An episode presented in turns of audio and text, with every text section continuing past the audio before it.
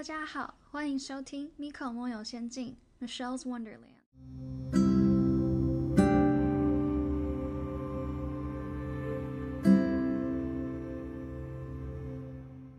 这礼拜要讲的主题是找另一半应该要 look for 什么样的特质。那在开始之前，我要先讲一下关于你问我答的声明，因为就是有听众反馈说，觉得可以把你问我答放到后面再说。然后我自己也思考了一下，我觉得我也会希望，就是我的 focus 是在每一次的主题，所以就是觉得说也可以，就是顺序对调一下。然后还有另外是，我之前。收问题还有烦恼的方式是在 Instagram 上面发 story，但是嗯，我不想要吵到可能那些对这个东西完全没有兴趣的人，所以我现在改成就是大家可以到我的 bio，然后去点那个连接，然后最后有一个地方是可以对 podcast 的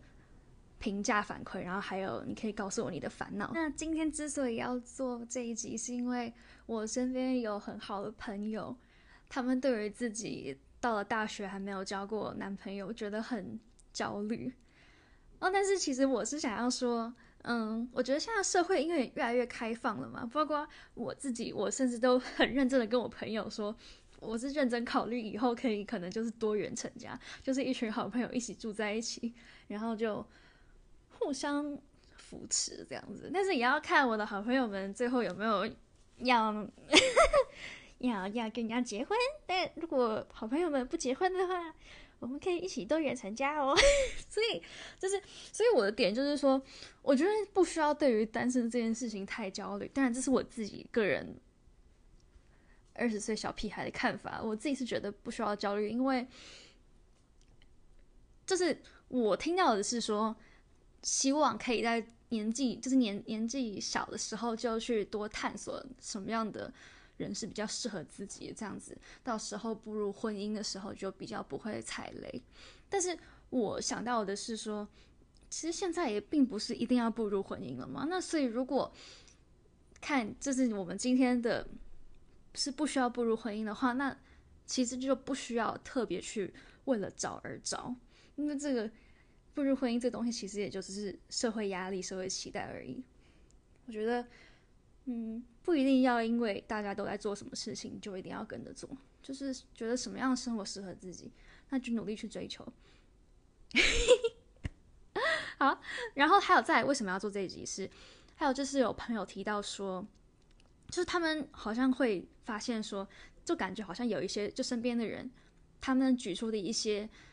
对另一半的要求，好像其实没有那么重要，就例如说身高也要一百八之类的，但是。对啊，就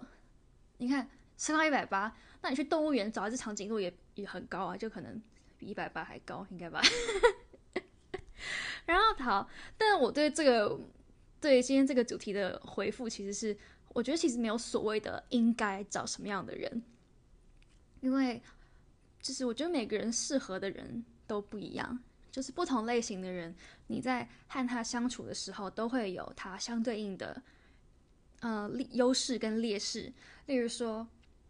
好，假如今天你遇到的对象是家世背景好过你很多，那我们这样看的话，就是，嗯，表面上来看的话，好处是物质上就可以得到很多满足嘛，然后你也可能不需要太去靠自己，然后得到自己想要的生活。但是反过来看的话，就是比较现实是，那钱多的人基本上。话语权就是比较大，所以在这样情况之下，可能，呃，那个就是要 depend on the other person 的那个人，他的在这段感情里面的地位就会相对应比较低，所以很多时候可能在做决定的时候，尤其是可能双方吵架的时候，这个问题就会直接显现出来，就是明显是一方比另一方强了。那如果今天就是谁比谁有。能力谁比谁有多什么东西，那这就是相对应的一些，就是对可能这个情况对你比较不利的地方。好，那虽然我说没有所谓的应该，但我还是要，就是我的做法是，我想就是搜集看看大家对于另一半的可能特质要求有哪些。那我们现在就一起来 go over 同学们都说了什么。在开始之前，我要先声明一下这一集的 limitations。第一个是我收到的回复基本上全部都是由女性听众朋友提出的。第二个是。我认为这一些价值，呃，这些特质可能是比较适合追求长期性稳定关系的听众朋友们。所以，如果你追求的是那一种轰轰烈烈的感情，然后不求天长地久，只在乎曾经拥有的话，那就不用听这一集啦。好好，那我就把大家的回复整理出。成六大类，然后第一大类是有责任感、有担当、让人值得信赖。我把这三个是放在同一个类组里面。那其实我觉得有责任感的话，这个从很多生活上的大小事情都会看得出来。从可能最容易、最基本的就是看学业成绩，不见得要特别好或者名列前茅，但就是。可以看这个人对待小组报告或者是各种作业的态度，就是他的积极程度。例如说，好，假设今天他的能力是可能不如别人好，但是他很积极的去问其他同学说，有哪一个部分是他可以来做的，然后或者是去向同学请教之后，然后努力让自己对这个报告是有贡献的。而不是可能要别人三催四请等等的，然后再第二个是信守承诺，这个的话，从可能朋友之间、同学之间的普通邀约都可以看得出来。就例如说，你们约好就是礼拜三，那对方是到了礼拜三准时出现在那个地方，还是他到最后一秒就搞消失，或者是他就说啊有什么事情，然后就推脱掉。那这个的话，如果只有一两次的当然还好，就是每个人都会遇到一些事情嘛，这是没有办法控制的。但如果就是长期下来，你觉得常常是有这样的情况的话，那我觉得大概就是可以知道说这个人不是那么的守信用。接下来第三个是孝顺。那之所以说孝顺孝不孝顺可以看出一个人的责任感，是因为我觉得尤其是呃。东方家庭，东方家庭对小孩的栽培都是付出很多资源跟心力的。那这样在在这样子的情况之下，小孩长大之后，其实以普世价值来看，就是你有义务要去孝顺父母、抚养父母。那之所以说这个是一个责任责任的原因，是因为父母对小孩。跟小孩对父母，这个都是没有情人之间的那一种悸动或感觉的，所以在这样的情况之下，考验的就是一个人他本质上面就是是不是一个有担当，然后愿意负责任的人。另外还有一个说法是，想要知道一个人在很多年之后会怎么对待你，你就要看他怎么对他的家人。因为很多年过去之后，他对你也不会有当初那一种悸动感。所以，想要知道人家怎么对你，就是要观察一下，嗯，对象他是怎么对待父母的，然后或者是对待其他亲朋好友。好，然后第二个是第二大类是要善良、有共情能力，然后就是有同情心，要有换位思考的能力。这个逻辑是这样：只要有。如果你是有共情能力的人，你就相对更容易去能体恤对方的一些发生在他身上的事情，也比较会可能会比较会安慰人。就好比说，今天在外面被人家欺负，然后你回去跟另一半讲，那如果另一半是一个共情能力比较强的人，可能就会跟你一起骂那个人，然后或者是。就是，嗯，不要难过啊，等等，这样子是这种情绪上面的安慰。那如果是可能没有那么有共情能力的人呢？他可能最一开始最最初的做法就会是可能跟你说，哎，你哪里做错了？然后就是说，哎呀，你怎么可以被人家这样欺负啊？等等的这种，就是可能会让你比较感受不到说，就是这个人是在乎你。但这个很多时候就是可能自己本身性格的性格的特色，其实也是可以靠后天就是透过沟通来改变的。那但是就是如果是比较有共情能力，然后又有同情心的人，和这样的人聊天聊起来是比较能够说。内心话的，就是可能他就算不认同你的观点，他也不会就是可能很很直接的直接否定你讲的所有话。那他是会试着去了解你是什么样的出发点，而不是用那一种比较用那一种高高在上的姿态，然后再教育你这样子。好，然后第二个是，如果善良又有共情能力的话，也是比较。会爱屋及乌，然后就是例如像刚刚讲到的那样子孝顺，就是因为可能因为另一半喜欢你、尊重你，所以他也会尊重你的父母这样子。好，第三个，第三个是要有效沟通。那大家听到就是感情要沟通，这可能听起来还蛮矛盾的，就是感情不就是你干嘛？不要，等等，哪有什么哪有什么沟通？但就就是就是这样哦，各位大家记得，感情就是要沟通哦。好，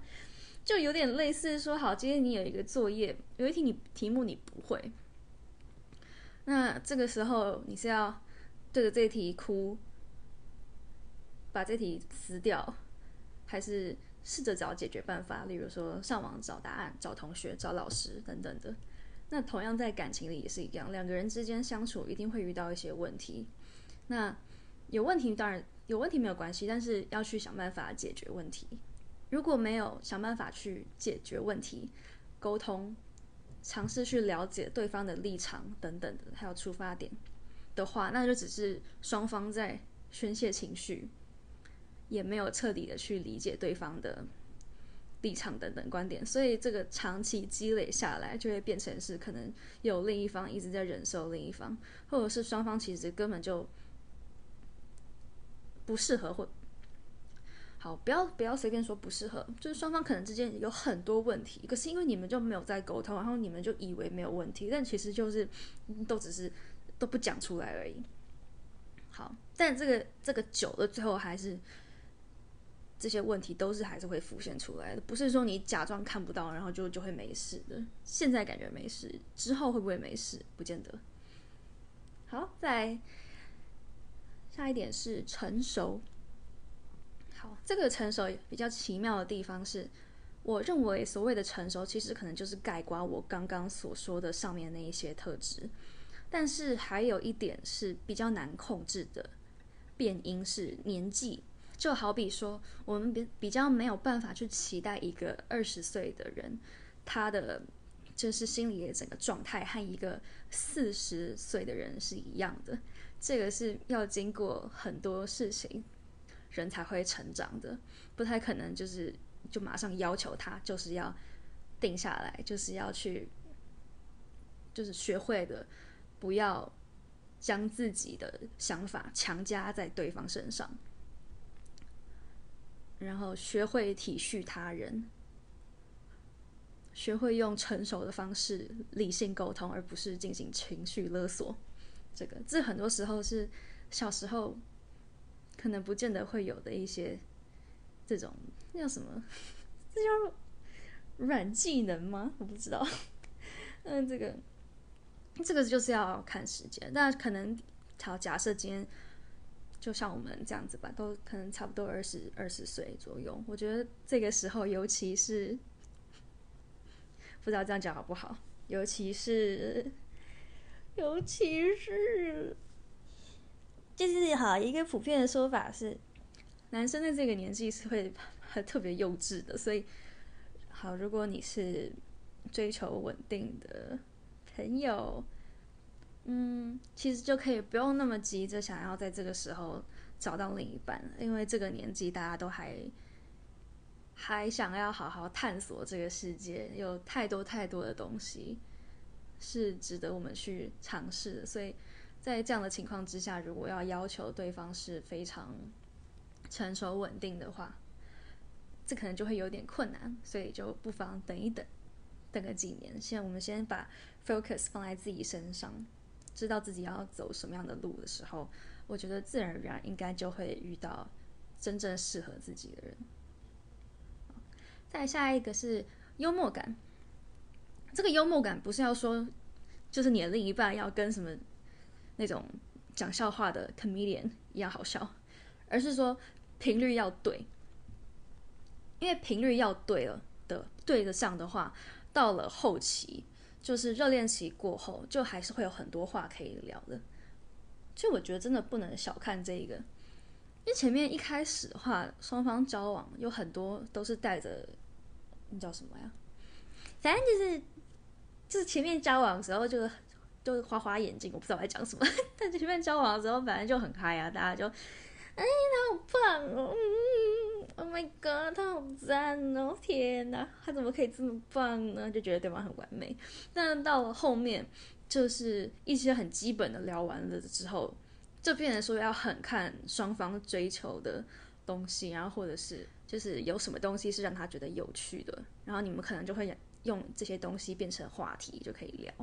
就可能会遇到。就是假设姐你觉得这件事情很好笑，然后你跟另一半分享，但你的另一半完全没有反应，那这个我相信这样长期下来，如果没有沟通好的话，势必会影响到这一段感情。但就是其实说也没有说频率一定要一样，只是就可能频率一样的话，会经营起来会相对轻松。好，再来下一个是三观。我之所以把三观放到最后一点，并不是因为我觉得三观三观一致不重要，而是因为我觉得现在这个年纪，好，我们就是二十岁耶，现 在这个年纪来提三观，我不知道，我我我就会觉得，感觉我讲完也不会有人听啊，但大家听哦，大家听哦，好，参考一下好不好？拜托大家参考一下，好，三观好，第一个是。爱情观，你要判断说对方的，对方现在所追求的爱情是，他要的是那种很浪漫的，完全跟着感觉走的感情，还是是有承诺，然后是很比较务实的感情。好，我觉得这听起来有点抽象，但是好，我举一个，我想想看，我举一个例子，比较好，可能很有很有很浪漫的那一种感情，就是。好，假设今天毕业后你们要到不同国家念书，然后可能其中一方对另一方提出说：“我可以转到你的大学，等等的。”这个就是这个行为，我们看就，I'm sorry to 毁掉很多人对爱情的幻想，但是这个要用一个非常理性的角度来看，就是他这个完全是没有替他自己在考虑的。那你可能会觉得这是非常。他这是很高大上、很伟大的做法，但是我自己这样子看下来，我自己也看过一个案例，然后我看到的是做出牺牲，我在说什么什么稀饭？天哪！做出牺牲的那一方，在感情结束之后，非常的后悔自己所做出的那个决定。然后还有再来另一点是。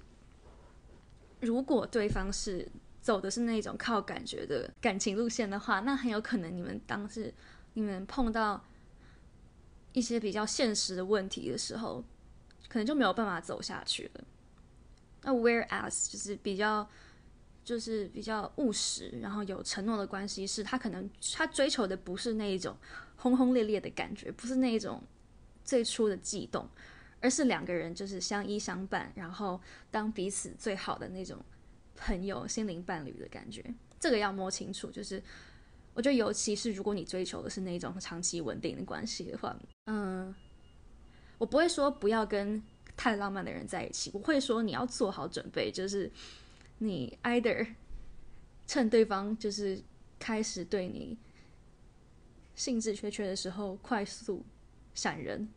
要不然就是。不要和这样的人踏入长期关系，因为这观念这个是从小养成的，可能也是看着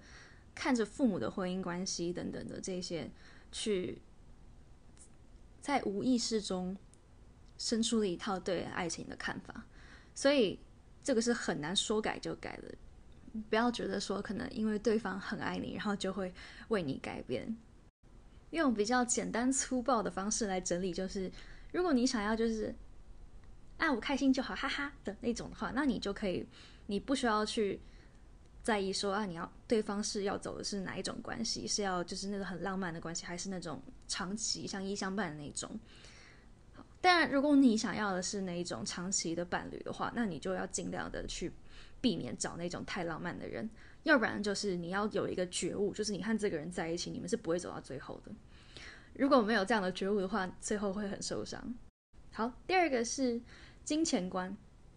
金钱观这个，举一个很简单的例子，例如说，好，三百块台币，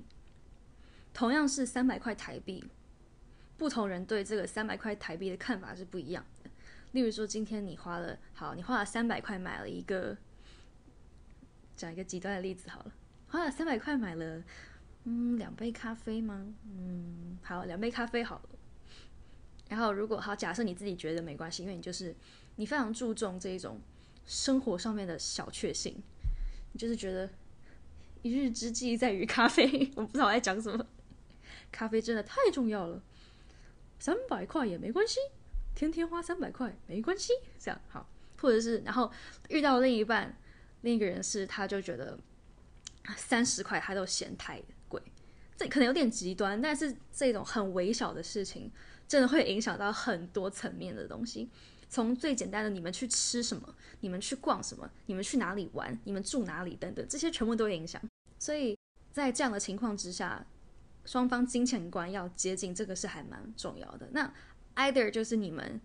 要金钱观接近，不然就是其中一方要妥协。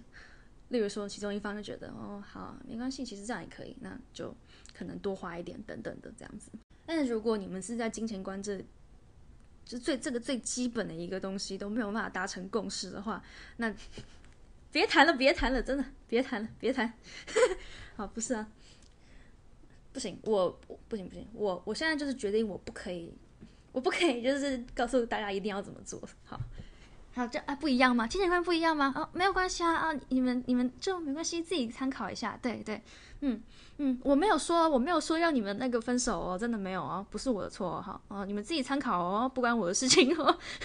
好，然后还有再来金钱观还有一个东西我要拉出来讲是有人问我说。我赞不赞同 A A 制？我在这边就是要跟大家承认一下，我就是一个超级大双标。就是我理性上我是知道，我觉得 A A 制是一件好事的。就是现在就是要追求两性平等，那就没有道理说一方要比另一方付的比较多。但是可能是因为我的成长环境是，我觉得是相对比较传统的那一种家庭，所以我看到的是由一方供给另一方的，然后也会。可能受到的一些建议也是说，就是一个人如果爱另外一个人的话，他会为另外一个人就是就是投投注很多资金在就是这个人身上，就是可能不会吝于买东西给你等等的。我就是在这样的这种环境下面成长的，所以我就会变成说我感受上我是会觉得可能认同家里对我的一些说法，但是我。理性上，我受的教育或者是看到一些东西，告诉我的是 A A 制是合理的。再来，有一位听众朋友问的问题是，我觉得门当户对重不重要？那我也是把这个东西放在金钱观这这个部分这里面。我现在要说的话听起来可能会有点老派，但我觉得门当户对很重要。但我不是说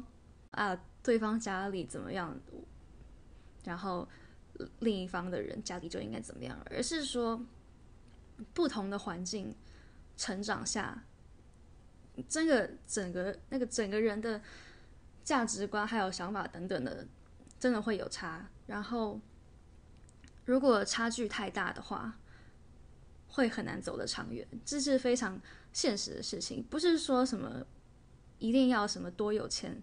学历多高等等的，而是说。这个不同环境下面，想法什么等等就是不一样。就就好比好，可能今天假设一个人他从小接受就是那种很传统的那种教育，哦，传统的东方教育等等的，那那他可能在学校或者家里，他学习到了一套价值，就是说要尊重权威，就是例如说老师说什么你就照做，学校有什么规定你就是去，就学校有什么规定你就遵守，然后考试今天是什么题目，他就是。你就是把正确答案写上去，没有什么跟你在那边申论题等等的。好，看到 versus 另外一个，好，这个人可能是他，他念的是国际学校，然后他受的是有东方教育也有西方教育。那西方教育告诉他说，要勇于挑战权威，就例如说，今天你你觉得学校有什么不合理的规定，你就要去跟学校反映，然后告诉。这一些就是管理阶层的人说，为什么我们学生认为这个规定是非常不合理的？我们的出发点是什么？等等的，就是可能这整套教育它提倡的就是在教导你如何积极表达自己的想法，勇于表达自己的看法，挑战权威，而不是趋于现。我在想什么？而不是趋于现实。同样是遇到了让你觉得很不满、很不公的事情，可能一套教育系统它教你的是。你就是想办法去让自己可以 fit in，whereas 另外一个教育系统，它教你的是你要去想办法挑战这个权威，然后推翻这个现在的这个这些制度等等的，完全可以说是两套不同的整个教育。所以在这样的情况之下，我们假设今天好 A 和 B，A 是从就是传统教育下走出来的，然后 B 是可能接受西式教育。好，那我们把两个人拉出来，假设今天两个人 somehow 开始交往了。的话，可能一开始会看不太出来差异，可是到了后期，尤其是如果你们是有谈到说想要走入婚姻的话，那很多问题后面都会浮现出来。例如说，好，后面假设后来有了小孩，那小孩是要让他在国内接受教育，还是送到国外去？就是要念哪一所学校等等的。A 和 B 接受的教育是相互抵触的。那如果在这样的情况之下，所以到了后面。关长呃关系的后面后期的时候，问及到一些比较现实的问题，例如说如何教育小孩等等的，可能就会有很多很多的地方需要做很深入的沟通，甚至是如果没有办法妥协的话，可能也会造成关系破裂的一个导火线。在第三个，第三个我是写说是世界观，世界观就是可能例如说。对方看待这个国家或这个世界，他是比较偏向民族主义，还是可能就是世界地球村？这听起来有点抽象，但举一个例子，就比如说，可能好，对方看到在国外的留学生要回到国内的时候，好，假设现在疫情很严重，在看到国外的。在国外的留学生回到国内的时候，他的反应是：这些人就这样子抛弃国家，跑到外面拿别人的资源，现在有难了就回来，觉得这些人很现实，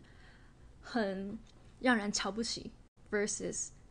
可能这个人觉得这就是地球村嘛，很现实，就是人往高处走，水往低处流，你就是。今天就是别的国家资源可能比较多，然后机会也多，那但是那边可能也会有出事情的时候嘛，那就是很自然而然，就是就这样就回来，就没有什么好可能鄙视等等的。但从这种这些很小的事情就会看得出来说，这个人的世界观是如何的。那如果假设今天今天可能一方是希望可以给，就是就就就是很喜欢可能自己的国家，就是想留在自己的国家就。完全不会想要去踏出踏出舒适圈，然后去别的国家探索等等的。versus 可能好，假设今天你是一个喜欢到处在世界到处游玩的那种可能探险家的那样的感觉，那这样子长期下来，你们就是没有办法有长期的关系吧？就是这完全是不一样的，完全是不一样的那个一套世界观，那不太可能就是让一方完全妥协。与另外一方，再来一个是如何看待国际事件，还有政治理念等等的。其实我觉得这一些可能在关系的前期的时候看不太出来有什么影响，但是我觉得到了可能中后期的时候，就会变成说你们要价值观相、世界观相近等等的，才会有很多话题可以聊。那我还综合了我刚刚所说的这一些，就是大家提出的一些特质。我觉得有一个很好的，你可以问自己的问题是：你们是能够交心的好朋友吗？能够成为交心的好朋友的人，他们 unconsciously 其实三观、相处方式等等这些，其实都是因为气味相投，所以才会可以是很好的朋友。另外一个是要看你的朋友们喜不喜欢他，还有对他的看法是什么。哦，这个是我之前在 YouTube 上面看的，因为你看你的朋友们跟你的另一半，他们对对方是没有那种就是感觉的，就他们是没有，他们对对方是没有那种有生理那种生理冲动的，所以他们也不会用那一种那叫什么，就是用非常美化的角度去看待你的另一半。换句话说，你的朋友其实是更能理性的看待你和另一半的感情的，所以朋友的话要听哦。嗯，那如果已经有在谈恋爱的朋友们，那可以就直接忽略我讲的这一点，因为恋爱使人盲目啊。不知道，但有有大几率是我猜测了，就是可能听完之后。可能哦就知道，呃，但是还是没有没有听朋友的话。对对对，好，再有一个问题是，要怎么知道是我的标准太高，还是对方不适合，甚至是配不上我？其实我觉得所谓的标准太高，对方不适合，这些都是世俗定义的。就其实并没有所谓的正确答案，就是到底是我标准太高，还是对方就是配不上我？这个是取决于你是用什么样的观点还有角度去看待世界。就比如说有一个最简单的例子，就是之前不是有一个，就是说他把杯子装装水，然后他没有装满嘛，他就装一半。那会有两种看法，一个是。哎，这边水有一半满耶！咦，然后另外一种看法是，为什么这边水只有一半？这样，这个就是完全不一样的看法嘛。所以就是说，如果今天你看待世界的角度是，你觉得人没有分贵贱的话，那就其实没有所谓的配不上，而是就是可能可能不适合这样子。啊，但是如果今天你是就是用完全是套用世俗的那套价值观去审核一个人的话，那你可能就会有得出一些结论，就是说。啊，是我标准太高，or 对方就是配不上我。天哪，讲完了。结论，好，那结论就是呢，我觉得今天这一集的一些整理出来的特质是比较适合那一些追求的是那种安相对安定的感情的听众朋友。那如果是比较想要那一种轰轰烈烈的感情，然后觉得。人生就是要体验各种不同的酸甜苦辣等等的，然后就是要跟着感觉走，然后看这个感觉会带你到哪里的话，那这个就是不需要太就看看看就好，听听就好。好，所以我总结一下，就是其实并没有所谓的应该要找什么样的人，而是要去探索说什么样的人是比较适合自己的。那我觉得有一个很好的。一个 starting point 是可以，你看看身边的朋友们身上都具备什么样的特质，那你从这些朋友的特质上面，或许你可以整理出有哪一些对你来说真的是非常重要的。然后还有一个小技巧是，我觉得